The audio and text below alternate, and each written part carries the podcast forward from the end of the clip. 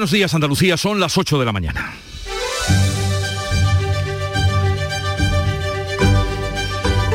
En Canal Sur Radio, La mañana de Andalucía con Jesús Vigorra.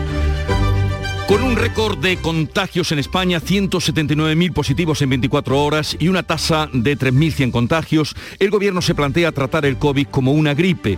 Esto es, teniendo solo en cuenta para las cifras los casos graves. Lo dijo ayer la ministra después de la reunión con las comunidades autónomas, aunque afirmó que eso será cuando se acabe, cuando pasemos la sexta hora. Hoy conoceremos los precios de los tests de antígenos, los va a regular el Gobierno y lo va a decidir la Comisión Interministerial de Precios de los Medicamentos. Andalucía se mantiene sin restricciones 15 días más, aunque todas las provincias menos Huelva están ya en el nivel 2 de alerta sanitaria. Mientras en el exterior, en el Reino Unido, siguen las voces que piden la dimisión de su primer ministro Boris Johnson tras conocerse esa fiesta celebrada una más en pleno confinamiento, aunque ha pedido perdón, no parece que de momento sea suficiente. Por cierto, el comisario europeo de Agricultura visita este jueves España en plena polémica por las palabras del ministro de Consumo sobre las macrogranjas. El comisario ha asegurado que la carne española no es de menor calidad que la del resto de Europa y que Bruselas quiere promover las pequeñas explotaciones. De estas y otras noticias, enseguida les damos más información. Social Energy. La revolución solar ha llegado a Andalucía para ofrecerte la información del tiempo. Lo más destacado hoy será el viento que sopla con fuerza ya a esta hora, sobre todo en la provincia de Cádiz. Está activo el aviso naranja en el estrecho, amarillo en otras eh, zonas de esta provincia, también en la costa de Málaga, Granada y Almería, por fenómenos costeros. Los cielos hoy estarán poco nubosos, salvo en la vertiente mediterránea, donde no se descartan precipitaciones débiles. Bajan las temperaturas en el interior y se mantienen en el litoral. Con Social Energy comienza el año ahorrando hasta un 70% en tu factura con nuestras soluciones fotovoltaicas y vino a la subida de la luz. Además, aprovecha las subvenciones de Andalucía y pide cita al 955-441-111 o en socialenergy.es. Solo primeras marcas y hasta 25 años de garantía. La revolución solar es Social Energy.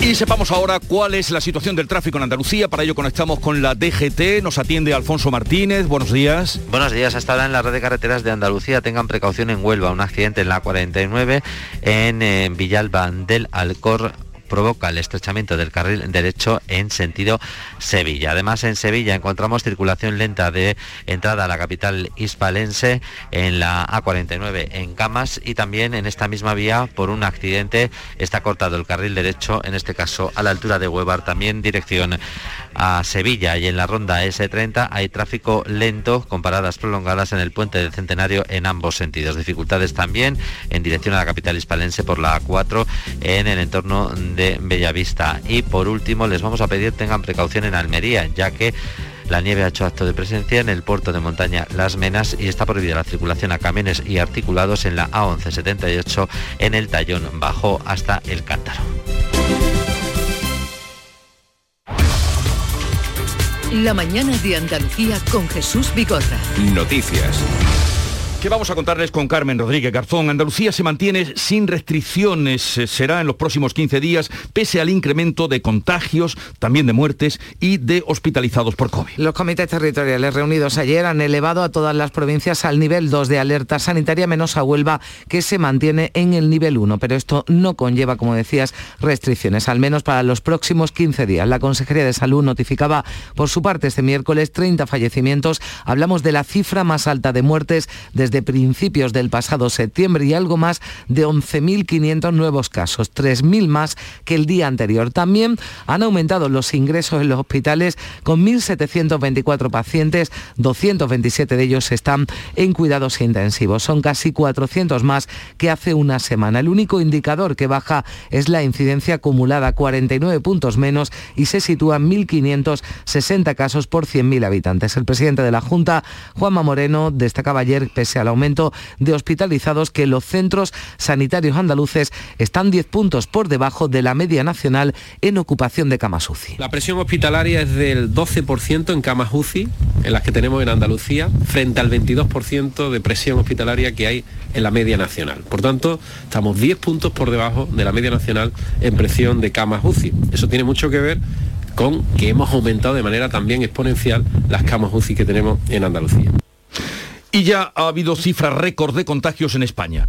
179.000 nuevos casos en las últimas 24 horas y 125 muertes por COVID. La incidencia acumulada de contagios se sitúa en 3.127 casos por cada 100.000 habitantes. Pese a estos datos, el Ministerio de Sanidad trabaja ya para que el COVID sea considerado como enfermedad endémica, como ocurre con la gripe, y además quiere liderar internacionalmente el debate, pese a los recelos de muchos expertos que entienden que aún es pronto para que se deje de considerar al COVID como pandemia.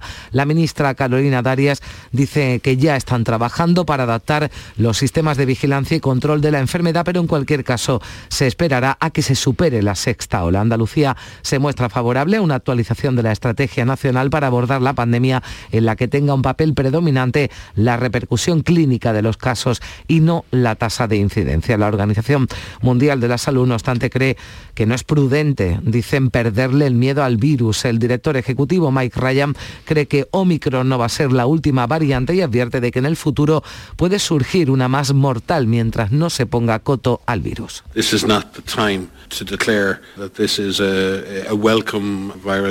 No es el momento de declarar que este es un virus bienvenido. No es bienvenido ningún virus que mate a la gente. Y un importante anuncio que esperamos hoy. Vamos a conocer, se va a dar a conocer cuál es el precio máximo que fija el gobierno para los test de antígenos. Lo tiene que decidir la Comisión Interministerial de Precios que conforman el Ministerio de Sanidad, de Precios de Medicamentos, Ministerio de Sanidad, de Economía y de Hacienda. No ha querido avanzar nada sobre este asunto la ministra Carolina Darias. La Comisión Interministerial, una vez finalizada la misma, les atenderé y podré compartir con ustedes eh, el acuerdo, el acuerdo alcanzado por la Comisión Interministerial. En cualquier caso, la intención es que sea el precio lo más asequible posible. Se baraja que pueda ser, que pueda costar esa prueba entre 2 y 4 euros. El Partido Popular lo hacía su secretario general Teodoro García Gea. Propone que como mucho se paguen 2 euros por prueba e incluso que sean gratuitos estos test para las familias con menos recursos. Porque los españoles no tienen por qué dejarse gran parte del presupuesto que tienen mensual en comprar test de antígenos para ver si están o no contagiados. Porque se trata de un elemento de primerísima necesidad para protegerse a uno mismo, pero también para proteger a los demás. Y hay mucha gente que no se está haciendo test de antígenos porque no tiene para comprarlo. Y dentro de la actualidad del COVID y sus repercusiones, les hablamos ahora de que en el Reino Unido crece el malestar y la presión contra Boris Johnson por su participación en la última fiesta conocida en Downing Street durante pleno confinamiento. Sí, durante la sesión de control en el Parlamento, la oposición le ha exigido este pasado miércoles que dimitiera, le ha pedido perdón de todo corazón, asegura que entendió que el jardín donde se produjo la fiesta era una extensión de la oficina y la cita un evento de trabajo. El jardín es una extensión de la oficina y aquel día de mayo de 2020 salimos para tomar aire y volver unos minutos más tarde para seguir trabajando. Creía de manera implícita que era un evento de trabajo. Pues, pues consideraba ridículas e incluso ofensivas estas explicaciones el líder de los laboristas, Keir Starmer.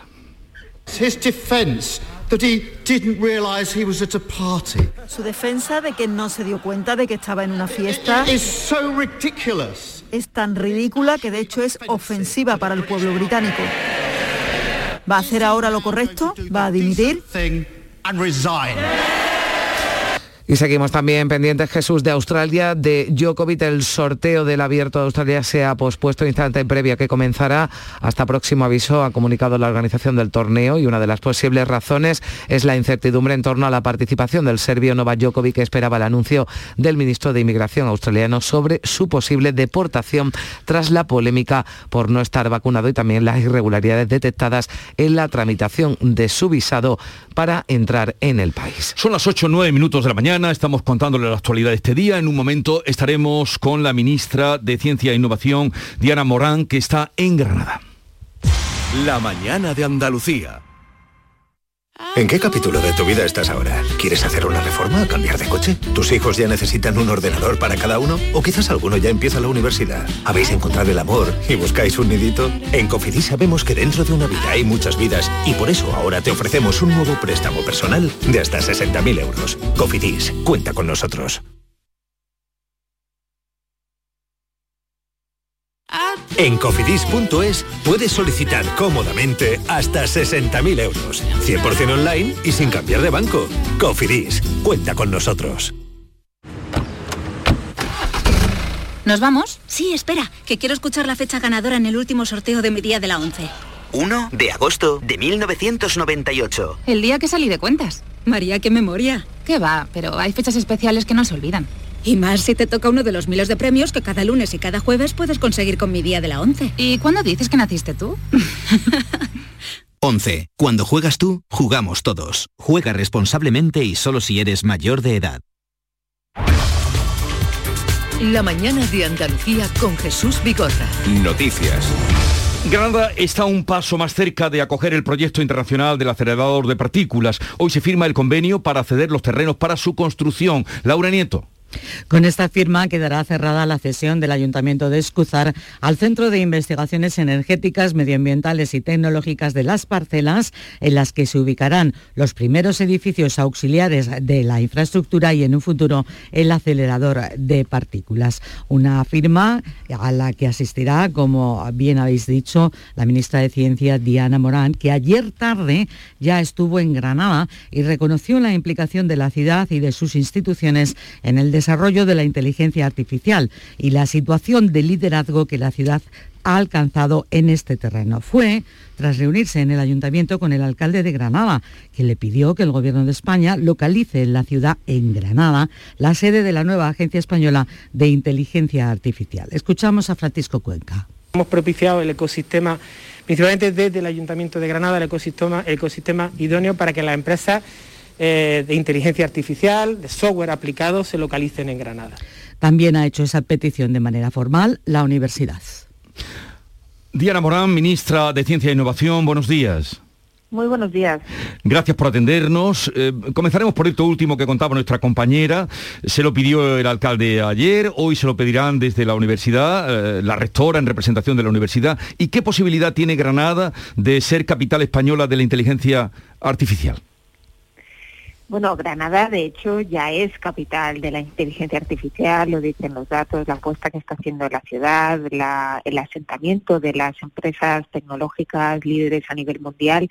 En definitiva, han hecho un esfuerzo en los últimos años de gobierno que yo ayer le quería reconocer al alcalde porque mm, antes de la pandemia, ahora es fácil, ¿no? Eh, después de la pandemia todo el mundo reconocemos en la ciencia, en la innovación, las palancas del futuro, de la salida, de, las oportunidades y ellos lo hacían incluso antes de la pandemia, por tanto todo el reconocimiento y de facto ya son la capital de la inteligencia artificial y ayer ya le comenté al, al alcalde que por supuesto el gobierno de España estudiará esta propuesta de candidatura que ha presentado el ayuntamiento junto con la Universidad de Granada. ¿Y hay plazos para que se decida si será así o, o no? Eh, esto forma parte de la organización que el Gobierno de España está haciendo de, los distintos centros y, unidades que pretende abrir en un futuro y no le puedo adelantar más que mm. estamos hablando todavía de, unos días ¿no? desde que presentó, se presentó esta candidatura.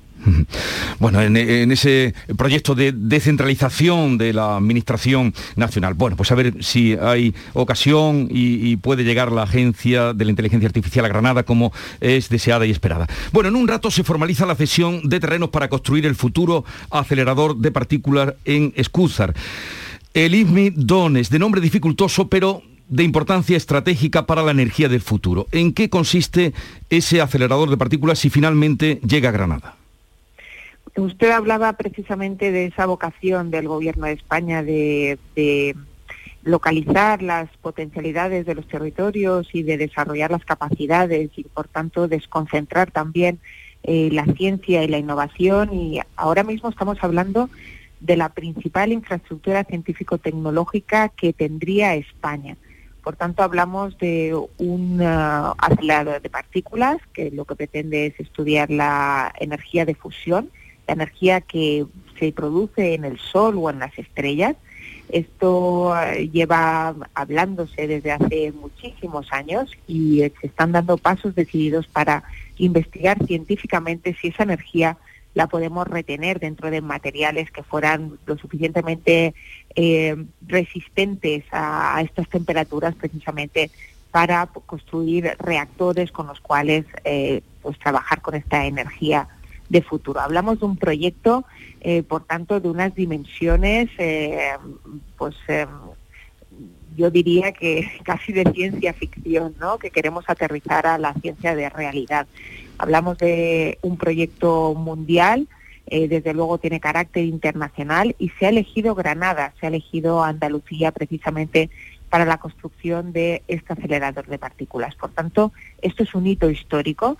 Hoy vamos a dar un paso más en este hito histórico con la cesión de terrenos del Ayuntamiento de Escúzar al Ministerio de Ciencia a través de el Centro de Investigaciones Energéticas y Medioambientales y Tecnológicas, que es el CIEMAT, y a partir de ahí eh, los siguientes pasos serían que en el segundo semestre de este año empezaríamos a construir los primeros edificios, laboratorios, precisamente para ir avanzando en esta infraestructura que no tiene precedentes en la ciencia ni de nuestro país ni del mundo. Mm, sería un desarrollo socioeconómico, desde luego, de la zona, también eh, en, ese, eh, en ese asunto que hablábamos, en esa aspiración de Granada a ser capital de la inteligencia y de la investigación. Pero ¿cuándo eh, se sabrá mm, la fecha que definitivamente se acuerde que ahí se construya el acelerador de partículas del que estamos hablando, ministra?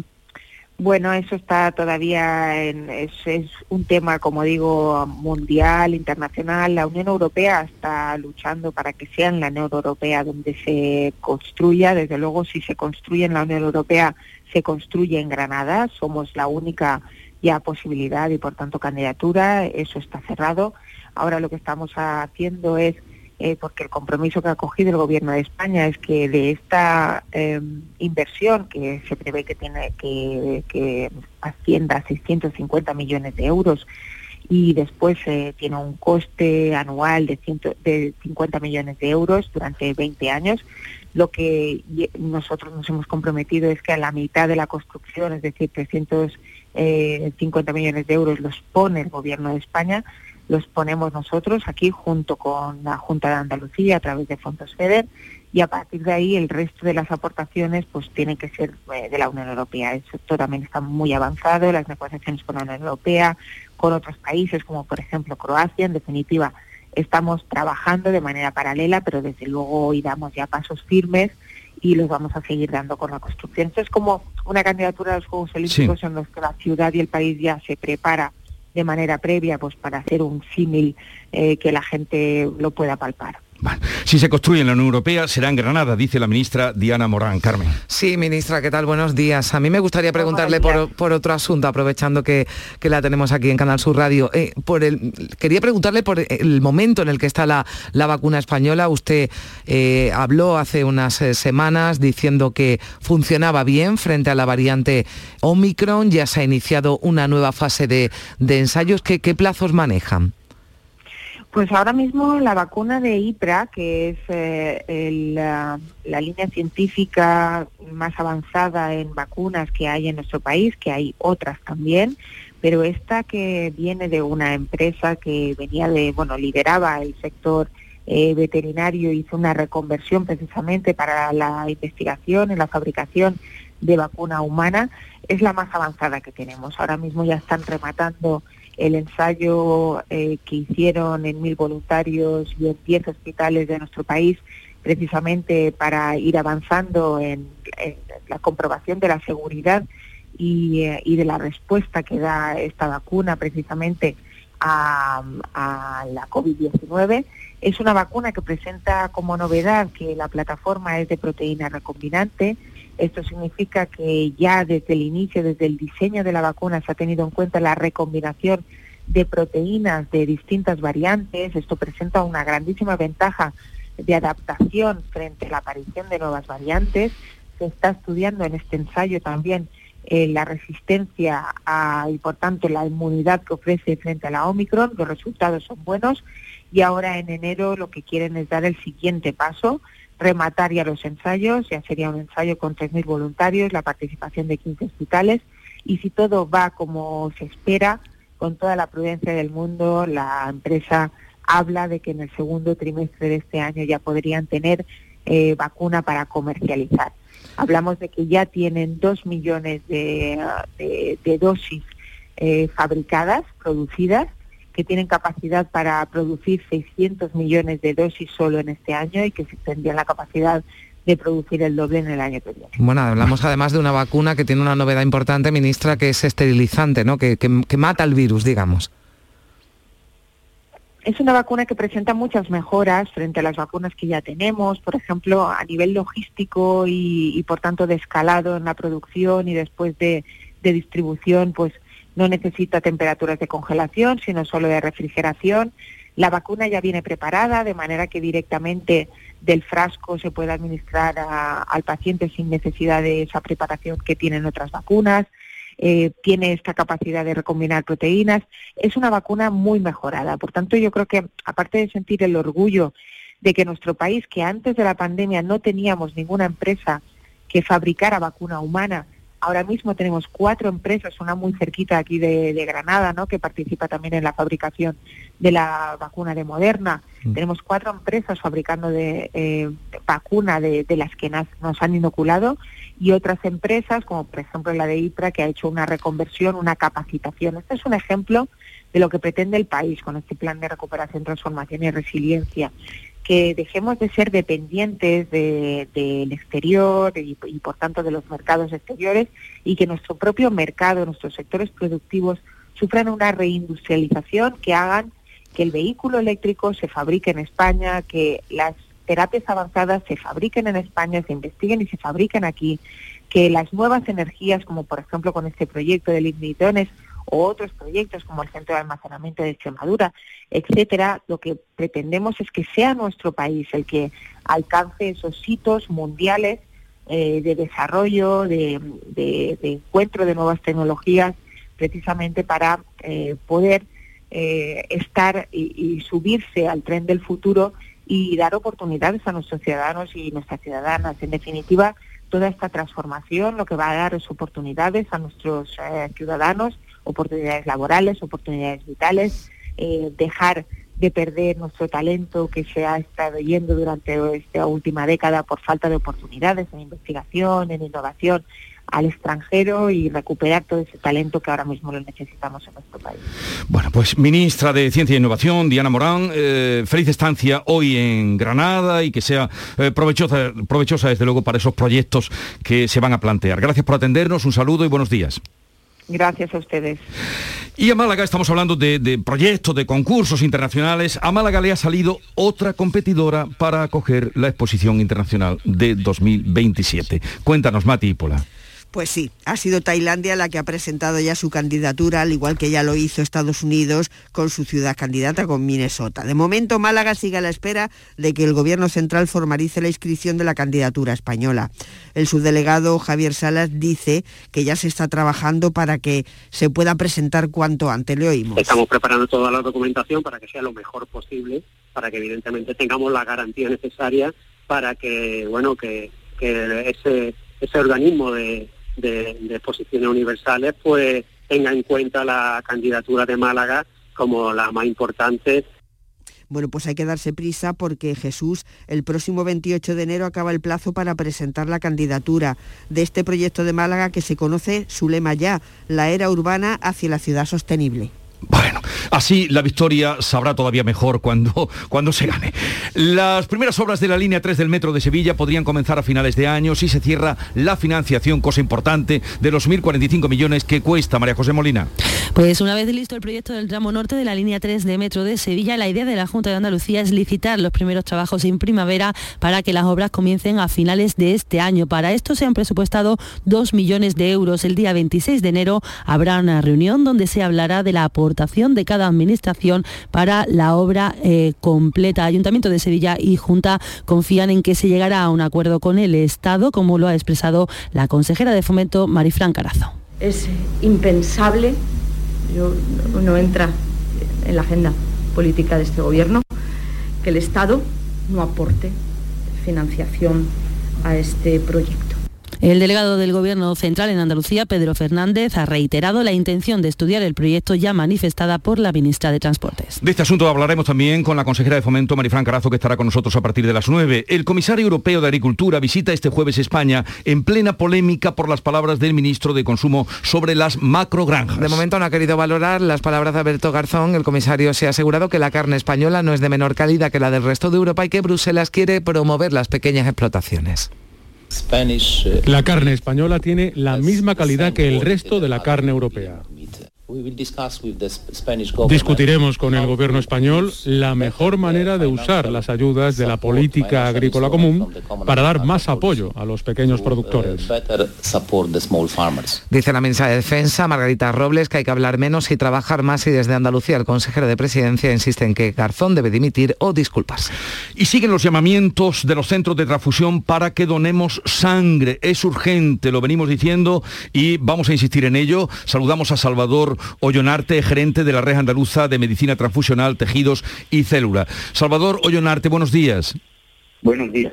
A ver, aproveche usted a toda la audiencia de Canal Sur Radio para decirnos en qué situación están los centros de transfusión.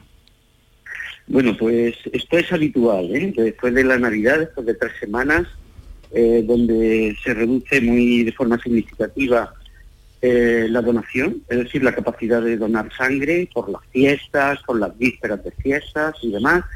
Esto es normal, que el lunes, martes siguiente a Reyes, pues haya de pronto un tirón de, de, la actividad asistencial y es normal que se produzca esa carencia.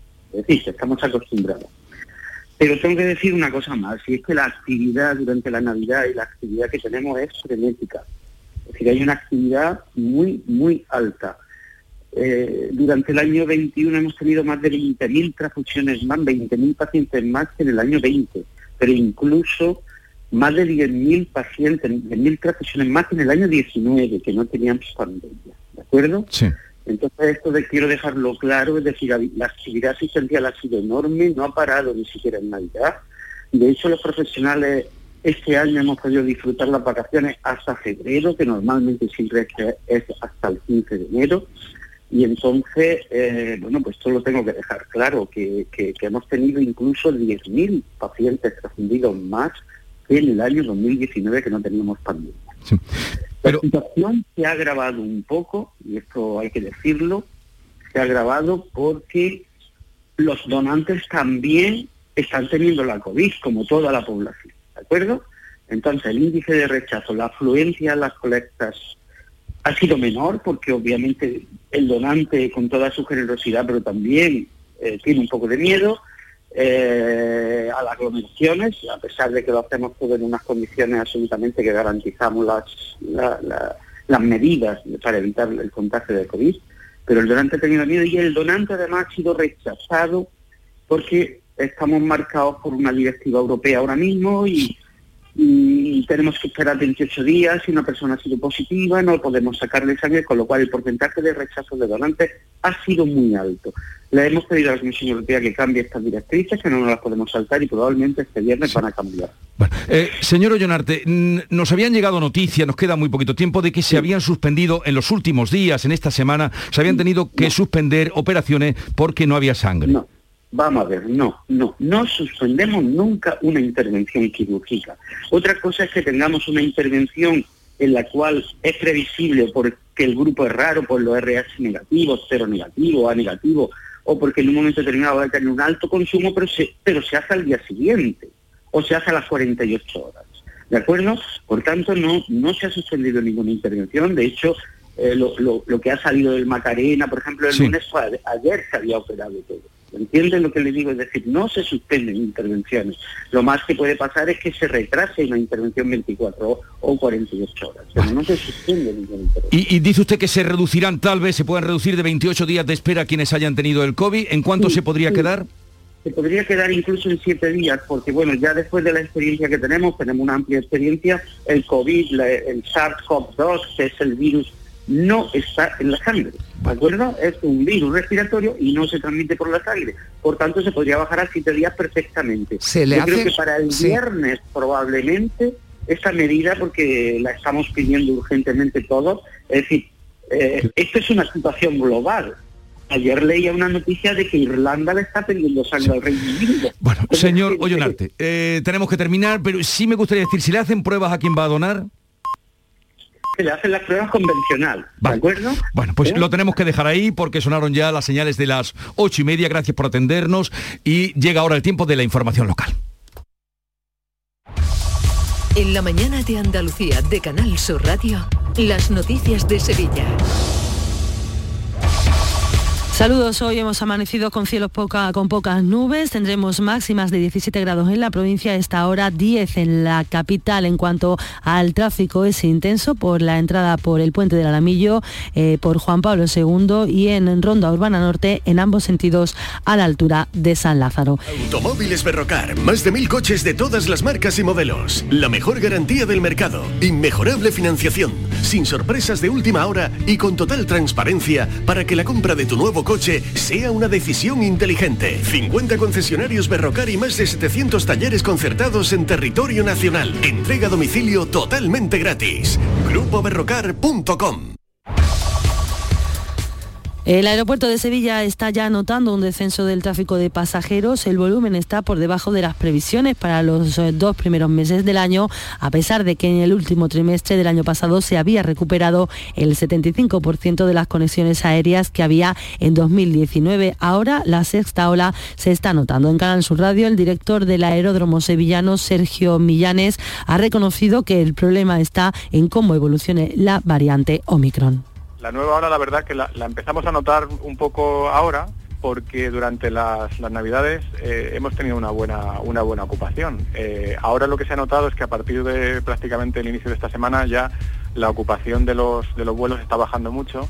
Eh, pronto para poder eh, ver cómo va a evolucionar, pero durante a lo mejor un mes o dos estaremos eh, sufriendo esta bajada de la ocupación. Y el sector hotelero de Sevilla apenas alcanza este mes un 20% de ocupación y vive con preocupación lo que pueda suceder con la Semana Santa y la feria. Su presidente Manuel Cornas aboga por prorrogar los ERTES y los créditos para poder mantener las plantillas nosotros sería una auténtica catástrofe que tampoco este año hubiera fiestas de, primavera porque las necesitamos de una forma urgente para aliviar un poquito las tensiones de tesorería y para mantener las plantillas, en el último balance por COVID, ocho personas han fallecido en las últimas 24 horas y se registran 1.593 contagios y una tasa media provincial de 1.169 casos por cada 100.000 habitantes. Los hospitalizados suben un día más y son ya 368 y 51 están en la UCI. Las primeras obras de la línea 3 del metro podrían comenzar a finales de año si antes se cierra la financiación de los 1.045 millones de euros que cuestan. El tramo norte uniría a Pino Montano desde el entorno de Liguerón con el Prado de San Sebastián en 18 minutos y con 12 paradas previstas sobre 9 kilómetros. El próximo día 26 de enero hay una reunión entre el Gobierno, la Junta de Andalucía y Ayuntamiento para acordar la financiación, algo que espera la consejera de Fomento, Marifran Carazo. Es impensable, no entra en la agenda política de este Gobierno, que el Estado no aporte financiación a este proyecto. Iberfurgo el alquiler de furgonetas con una nueva y variada flota de vehículos industriales en Sevilla les ofrece la información deportiva. Nuria Gaciño, buenos días. Muy buenos días. Se espera en el Sevilla la llegada del Tecatito Corona entre hoy y mañana. Al parecer las negociaciones con el Oporto están muy avanzadas, así que el mexicano podría llegar en las próximas horas a la ciudad hispalense para cerrar el acuerdo con el Sevilla, que sería por tres temporadas, hasta el 2025. Y hasta el 2026 es el periodo por el que ha renovado Fekir en el Betis, un Betis que recibe el sábado a las 9 y media de la noche al Sevilla en los octavos de la Copa del Rey, partido que ha sido declarado de alto riesgo. ¡Guau! ¡Vaya furgoneta! La he alquilado en Iberfurgo. Está súper nueva. No parece de alquiler. Ya, en Iberfurgo disponen de una flota en perfecto estado y te ofrecen presupuestos a medida. En Iberfurgo somos expertos en alquiler de furgonetas de carga, pasajeros y carrozados. Visítanos en iberfurgo.com o en Sevilla en el Polígono Industrial Parsi. El Hospital Virgen Macarena de Sevilla ha reanudado las intervenciones quirúrgicas que tuvo que suspender el martes por falta de reservas de sangre. Sevilla sigue necesitando en todo caso 350 donaciones diarias para garantizar el abastecimiento de los hospitales, aunque en el último día las reservas han aumentado un 25% y en Coria del Río se busca un hombre de 33 años desaparecido desde el pasado 11 de enero. Se llama Adrián Sánchez Moreno y según la asociación SOS Desaparecidos mide 1,90 de estatura, es de complexión gruesa, con pelo negro y ondulado, ojos castaños y mentón con un hoyuelo.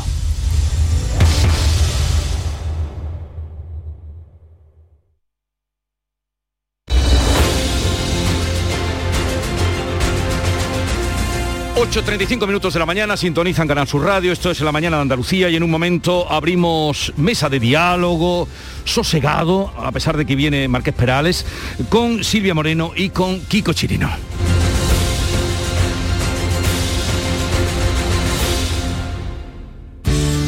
Buenos días. En el sorteo del cupón diario celebrado ayer, el número premiado ha sido 29.376. 29376. Asimismo, el número de serie correspondiente a la paga, premiado con 3.000 euros al mes durante 25 años, ha sido 44044. Hoy, como cada día, hay un vendedor muy cerca de ti repartiendo ilusión. Disfruta del día y recuerda, con los sorteos de la 11, la ilusión se cumple. En la tarde de Canal Sur Radio con Mariló Maldonado tienes el repaso a la actualidad de la mañana con la sobremesa más divertida y picante, con historias y entrevistas que te interesan, una radio emocionante y cercana. La tarde de Canal Sur Radio con Mariló Maldonado, de lunes a viernes desde las 3 de la tarde. Quédate en Canal Sur Radio, la radio de Andalucía. Con Social Energy comienza el año ahorrando hasta un 70% en tu factura con nuestras soluciones fotovoltaicas y vino a la subida de la luz. Además, aprovecha las subvenciones de Andalucía y pide cita al 955-441-111 o en socialenergy.es. Solo primeras marcas y hasta 25 años de garantía. La revolución solar es Social Energy. Buenos días. En los tres sorteos del triplex de la 11 de ayer, los números premiados han sido 242, 242, 497, 497 y 65, 065. No olvides que comprando Lotería de la 11 colaboras con una gran labor social. Pídele el triplex de la 11 a tu vendedor, también en puntos de venta autorizados o en juegos11.es. En la 11 nos mueve tu ilusión. Que tengas un gran día.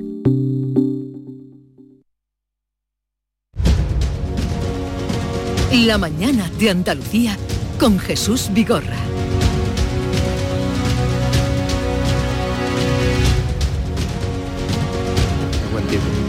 Bien, vamos a la tertulia de actualidad con Silvia Moreno. Hola Silvia, buenos días. Muy buenos días. Del diario El Mundo. En Granada, Kiko Chirino, su director del Ideal de Granada. Hoy en un día de muchas noticias en tu ciudad. Kiko, buenos días.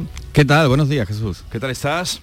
Bien, bien. Que hoy Hemos salido ciudad, de la Navidad. Hoy ¿eh? está, hoy está de actualidad, de máxima actualidad. ¿no? Acabamos de hablar con la ministra. Con la ministra. de Mm. Ciencia e Innovación. Ahora te preguntaré un- algún matiz a, a raíz de lo que hemos mm, hablado con ella.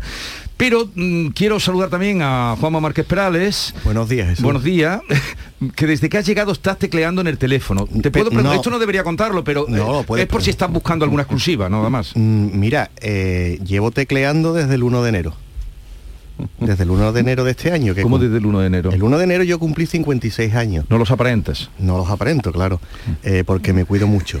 Eh, entonces, mm, desde el 1 de enero, mm, todas las mañanas, mm, busco un sitio para vacunarme de la tercera vacuna del COVID en Salud Responde. Sí. Yo ya tengo un montón de derecho acumulado. A mí me tendría que haber dado cita, puedo autocitarme, eh, puedo ir incluso tú. a un centro de vacunación masiva, pero me dice siempre, no ha sido posible asignar centro de salud. Llame a Salud Responde para asignarle cita. Por la tarde llama a Salud Responde, que no Sí. me lo cogen. Entonces ya por la mañana otra vez la aplicación.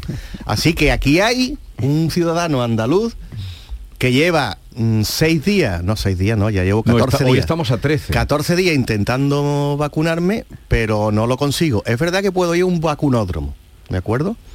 Pero en la ciudad de Sevilla hay un vacunódromo abierto, tres horas al día, de lunes a jueves. Y no puede ir. Y el cual- lunes no abrió. O sea que cuando dice vacunódromo son vacunódromos Pero además por hora. a los Uno, uno en la ciudad de Sevilla. a los que no a los que se puede ir sin cita no puede ir cualquier No. tercera dosis. Y ahora yo Está digo- No, no puedes ir, tú no, puedes ir a, a tercera dosis. que Y ahora ya tú. como ya mm, mi enfado va, entiéndeme Jesús, mi enfado va mm, subiendo a medida que pasan los días, a- increciendo, pues ahora digo yo, eh, esto no lo tiene la culpa Garzón, ni las macrogranjas, ni Pedro Sánchez que no envía vacunas, ni nada.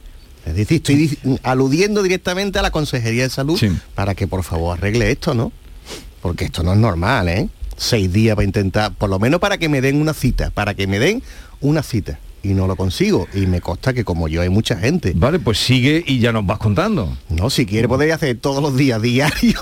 Más que esperarle. diario, igual que hace, igual que en Canal Sur Televisión hacen con Reyes Calvillo, diario de una infectada, para mí, diario de un cabreado intentando vacunarme. De un aspirante De un no vacunado. No, yo iría a un vacunódromo, Jesús, de Que verdad. no te van a Pero hacer- que que- no Iría a un vacunódromo. que no puedes ir a un vacunódromo, Que sí puedo, tengo también. que no puedes no ir. porque Sí. a mí me ha pasado algo No, parecido. porque tú no tienes la edad, yo sí tengo la edad incluso para ir a un vacunódromo. Yo voy y los que tenemos más de los que tenemos más de 55 años ya nos pueden Tú sí vacunar en un vacunódromo. a- Pero en la ciudad de Sevilla hay uno solo que abre de 3 a 6 de la tarde. Y no.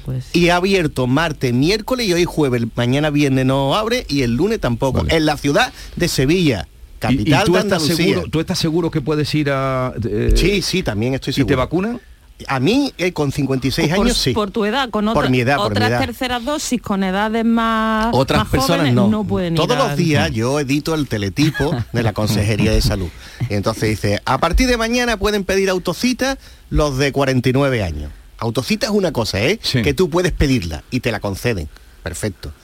Pero a medida que va pasando los días, dice, y ya también mañana pueden ir a, a a- a vacunación Sin solicitud los de 50 y tanto. Bueno, yo ya lo cumplo todo. Yo ya estoy Vale. en Pues- todo. Yo puedo ir a, cualquier ¿Y hasta parte. cuándo vas a esperar o vas a ir a vacunarte?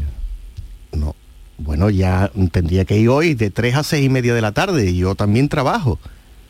Y además creo que todos los sevillanos que están en mi misma posición van a intentarlo. Es decir, Bueno, vamos a ver que, que- que yo estoy dispuesto incluso a vacunarme en el puerto Santa María, Vale, que no- en Córdoba, ya donde quiera Jesús Aguirre, que yo además me doy un paseíto, yo no, no tengo problema, sé conducir y tal. Pero que no, no consigo... Nos vas contando. Me preocupa. A lo mejor es que tu teléfono es muy antiguo. Una cuestión personal también. Eh, ¿eh? mi Puede teléfono... Dice, dice, ¿Qué quiere decir con que es una cuestión personal? Claro, que la, la han tomado con él, esos que lo conocen. No, seguro. no, Kiko, no, mira, no, no. ¿Con te- quién metido últimamente? No, vamos a ver. eh, es verdad que la, la primera, la primera y la segunda dosis funcionaron bastante bien. Sí, no y está- además te- me- en aquella ocasión llamaron por teléfono. Es verdad que esta tampoco es tan urgente.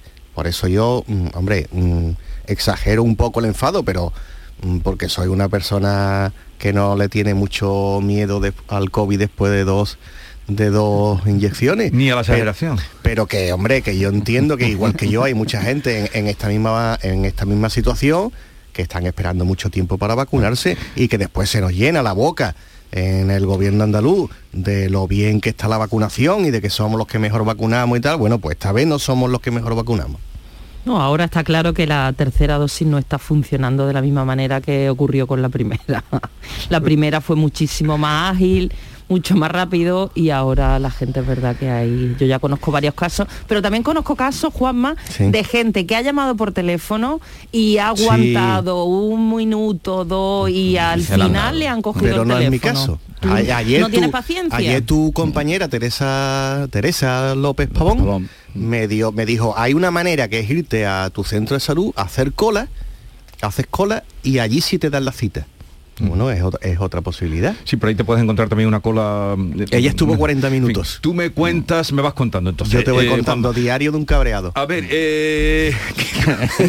ah está llamando Jesús Aguirre espera Oye, que, pero, hombre, Jesús Aguirre no puede controlar particularmente cada uno, pero se lo No. diremos si hay que echar. no un- no no no yo quiero vacunarme como como cualquier como ciudadano. cualquier andaluz Y eso Porque- te honra. como A ver, andaluz. Kiko Chirino, hemos, eh, Granada hoy está de moda, mala ministra no ha venido hoy, vino ayer. ¿Eh? Si ya Sí. estuvo ayer placeándose por allí. Pero me ha dicho una cosa, claro, el tiempo del informativo es justo. y Yo quisiera que tú me la completaras. Ella ha dicho en este en esta mm, en este concurso porque en definitiva es un concurso ella la ha comparado a unas olimpiadas el- la posibilidad de que Granada eh, se ubique ahí este ordena- eh, acelerador, acelerador, de ¿no? partículas el IFIN Dones que es un nombre dificultoso pero que tiene una importancia estratégica tremenda y para Granada socioeconómica vale dice si el acelerador viene para la Unión Europea viene a Granada pero Sí. si en el peor de los casos no viniera con todo lo que se va a hacer, hoy comienzan esas obras, toda esa infraestructura, ¿qué pasa?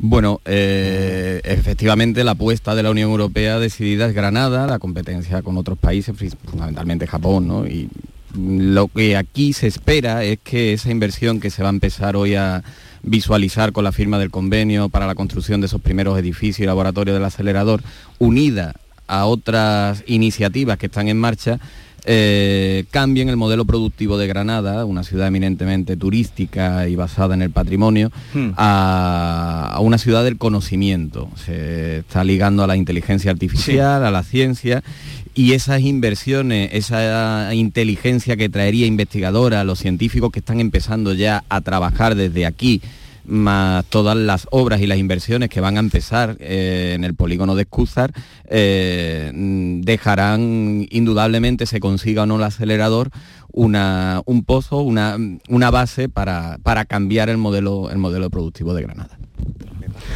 Bien, eh, o sea que entonces esas infraestructuras se están haciendo con eh, perspectiva de que ojalá no, eh, ojalá no, pero que pudiera no salir eh, ese proyecto de que el abreviado, eh, yo lo odio, pero es If Me Dones, ¿no?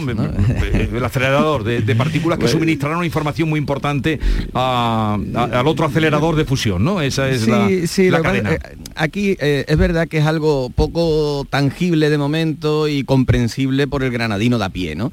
Pero lo que tiene que quedarse aquí es que las inversiones, que estamos hablando de inversiones mil millonarias, unidas, y si tenemos eh, altura institucional, que hoy va a ser una foto importante con todas las instituciones de distintos signos en la misma fotografía, si tenemos altura institucional, no miramos por el partidismo ni por una ventaja electoral en esto, y somos capaces de diseñar un plan estratégico, esto será muy bueno para Granada y para Andalucía porque estamos hablando de inversiones que coordinadas y unidas varias cosas, insisto, que se están haciendo, pueden cambiar el modelo productivo no de Granada, sino de una parte de Andalucía. No, la- eh, los aceleradores de partículas son unos instrumentos de investigación costosísimos, no Sí. hay tantos en el mundo. El primero que hubo en Europa, creo que recordar que es el, el más importante, que es el CER de, de Ginebra.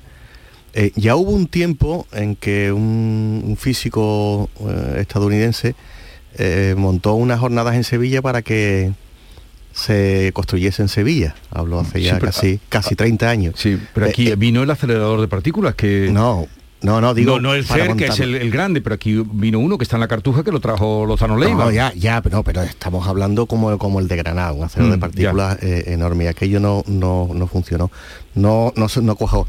Para Granada es importantísimo y mm, yo no creo eh, que sea tanto como para cambiar los modelos productivos que, que dependen de otras cosas. Pero para la Universidad de Granada y para in- los investigadores de andaluces y para crear una colonia de investigadores de manera permanente en esta parte de Andalucía sí es fundamental. Es que hay muy pocos aceleradores de esta de esta naturaleza en el mundo y estos son básicos para estudiar las partículas elementales de la física, que es una rama aparte de la física, además llena de, de incógnitas todavía, ¿no? Recordemos que el- la partícula de Higgins pues se descubrió en, un- en uno de, de estos aceleradores, es decir, está, ahí hay un mundo todavía eh, por descubrir y esto sería sería magnífico. ¿no? No, en este caso lo deseable sería que que no como ocurre en otras ocasiones, ¿no? Que de verdad aquí en este asunto pues todas las administraciones implicadas pues arrimaran el hombro y no hubiera ningún, Sí, pero esto es una cuestión de la- del poder de la Unión ¿no? Europea tampoco. Esto es que la Unión Europea tenga la fuerza suficiente para para conseguirlo. Sí, para pelearlo. Pero, pero yo, Juanma, es que no solo lo radicaría en el acelerador de partículas, que es la Sí, gran apuesta y es la mil millonaria, ¿vale? Pero estamos hablando durante esta semana de convertir Granada en capital de la ciencia porque ha solicitado la universidad dos organismos, la Agencia Nacional de Inteligencia Artificial, el Centro Nacional de Inteligencia Artificial, todo iría ligado. En el Centro Nacional de Inteligencia Artificial eh, residiría ¿no? el Mm. supercomputador que cuesta 11 millones de euros, que sería el más potente en la rama de inteligencia artificial del mundo. Mm. Todo eso unido a los investigadores que tenemos en la Universidad de Granada, líderes en los Sí. rankings internacionales en inteligencia artificial, Sí, sí, sí. unido y bien coordinado, sí podría dar un salto cualitativo a Granada importante. Lo que, lo que no hemos sido capaces de arrancarle todavía a la ministra, mm, tu periódico por lo que cuenta hoy, el ideal de Granada y lo que dijo ayer con el alcalde y lo que esta mañana nos, nos ha dicho nosotros es traer ahí a la agencia de la inteligencia artificial, que eso sí que depende del gobierno de España. Y en este año que está metido en los presupuestos. Pero Eh, ahí todavía no, ella no se ha comprometido, ha dicho, Granada ya es la capital de la inteligencia artificial. Sí, pero bueno, la, eso, eso San Benito también la capitalidad digo, ju- y la la- judicial, la capital, de la poesía, la capital somos de capital de muchas cosas. ¿no? Pero, pero mm, no, no, todavía no lo hemos arrancado. No, esa, esa es etiqueta, vamos a quitar etiqueta y vamos a poner dinero. Mm, eh, tiene que ser la capital formal, oficial, reconocida. Ahora que se está descentralizando el Estado, pues tiene que tocarle a Andalucía unos organismos estatales en esa descentralización. Y si mm, se va a crear, porque esto es de nueva creación, una Sí, agencia de inteligencia artificial, y aquí está Google, Indra, el edificio, Claro. la inversión de la Junta de este último Consejo de Gobierno de 14 millones para el edificio. Eh, si aquí lo tenemos todo, la apuesta del, del Estado debe de ser Granada y Andalucía, la presión de la Junta debe de ser para que se quede en Andalucía y la presión del PSOE debe de ser a su propio gobierno para que esto venga a Andalucía. Bueno, el, el sábado tienes ahí al Sí, presidente a del gobierno. Sánchez, claro, que ya dijo hace dos años que Granada era la capital de la ciencia cuando presentó aquí Sí, el pero ahí proyecto de se inteligencia matiz, la, eh, que la capital de la ciencia no es la sede de la agencia de la inteligencia Hay artificial. que pasar de la poesía a la prosa. A los- a la pasta, a la pasta. De la poesía a la prosa. A Este- ver, eh, otro asunto. Luego vamos a recibir la visita de Marifran Carazo, que por cierto va ahí a los estudios de, de Granada. Tú nos harás La de anfitrión. la ¿eh? Tú nos harás de anfitrión. Kiko Chirino, qué mejor. Eh, a ver, mm, en el campo de batalla del COVID, donde ha habido tantas pérdidas, se está librando ahora, entiendo, ¿no estabas tú con la poesía? Pues vamos a seguir con la metáfora. Vale. Se está librando una batalla entre la verdad y la mentira. sí, Eh, sí, Boris sí. Johnson mintiendo, pillado infraganti en, en mentiras, eh, Djokovic al otro extremo del mundo, en las antípodas, mintiendo, ¿ganará la verdad o la mentira? Eh, ganará la verdad, indudablemente. Ganará la verdad porque está ganando la verdad. Lo que pasa es que la mentira mm, duele mucho. Y cuando escuchas las las excusas que ha dado el primer ministro en, en- el- en la Cámara de, de los Comunes, pues hay que avergonzarse. Eh, Boris Johnson, para el oyente que no lo sepa, pues ha sido pillado en una fiesta mientras mientras las fiestas no se podían celebrar en- en Inglaterra y el argumento que él ha dado es que de repente salió al jardín, se encontró allí una fiesta y estuvo charlando con los que estaban allí mm, 25 minutos. 25 copas. minutos que da, eh, a mí me da para dos whisky, Kiko. No fue, no fue una fiesta de barra Es libre, decir, ¿no? eh, y es la segunda vez, un poco vergonzoso, igual que lo de Djokovic. Djokovic ha mentido, Sí, Djokovic- pero, bueno, es verdad, la, la, Sí, pero tú, la tú mentira dices- es atractiva. Ahora yo creo que va a ganar en el sentido... Tu análisis me parece muy bien, pero... eh, Digo, la verdad lo- va- va a que ganar- lo que contenía esa pregunta es si, si Boris Johnson lo veremos claudicar o que lo echen Es o... posible. Bueno, ahí se está abriendo el debate dentro del, de- de- del Partido Conservador. El Partido Conservador tiene una sana costumbre que es que cuando eh, su primer ministro eh, no tiene pinta de ser un buen candidato, eh, en el mismo, estando en el mismo poder, so- son capaces de, de quitarlo. Lo- la, lo última, la última vez que los vimos fue con Margaret Thatcher.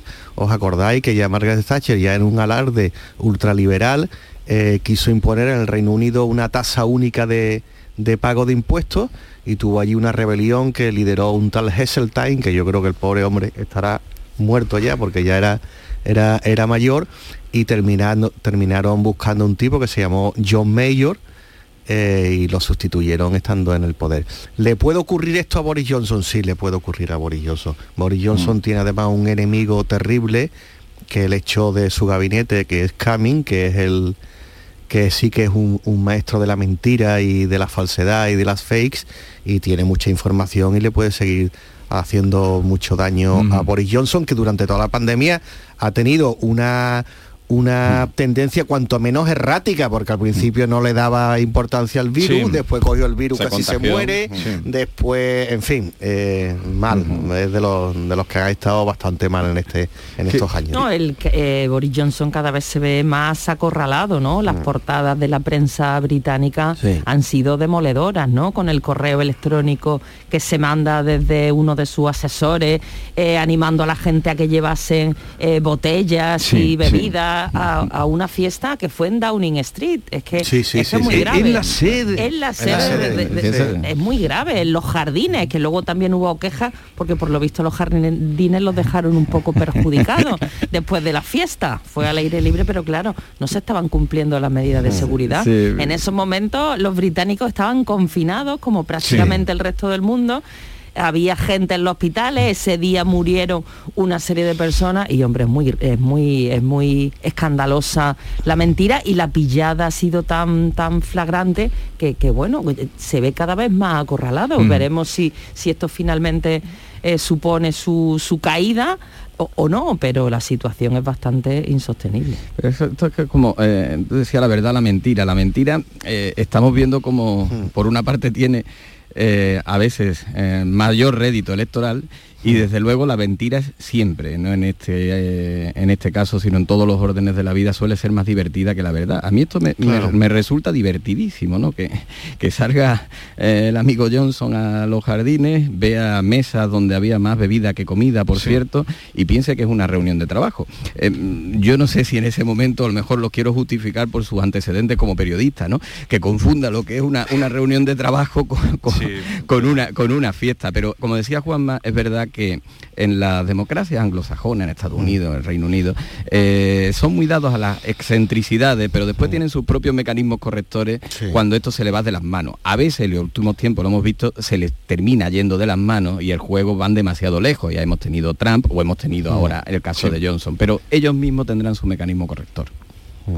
Pero ya, ahora a todas luces y lo del Parlamento, lo que vimos ayer, las escenas del Parlamento. Ahora, yo pienso, si eso hubiera pasado en nuestro país, si hubiera pasado en nuestro país, pues el ministro que lo hubiera hecho sería una No, estamos estaría- hablando del primer ministro. El primer ministro estaría en una situación insalvable, creo yo.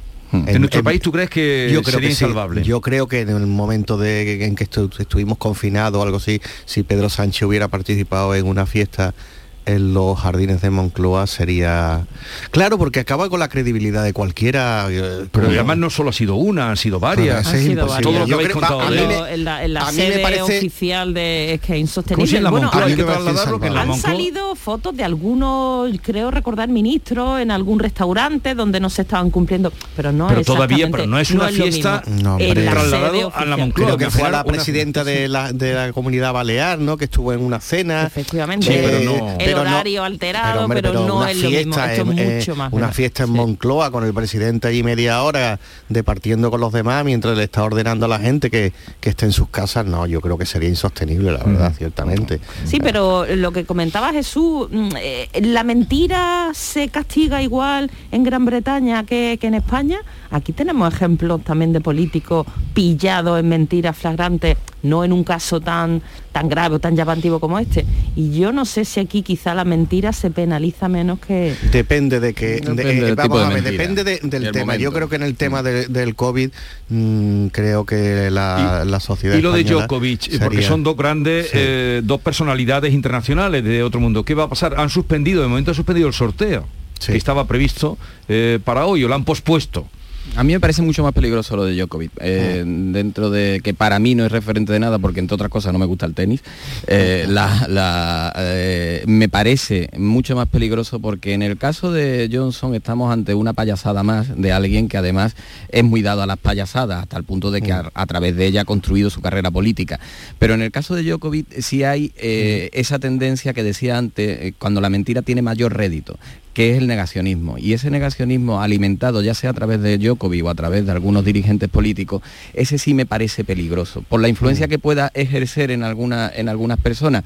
Johnson no va a ejercer, supongo, ninguna influencia en, en España sobre nadie. Nadie va a imitar a Johnson ahora a salir eh, Juanma Moreno en San Telmo o en Moncloa, los jardines, a, hacer una fiesta. Pero Djokovic sí puede eh, eh, provocar una mimetización que sí es peligrosa. Y Djokovic, está- hay muchos Djokovic fuera del tenis y los tenemos muy cerca.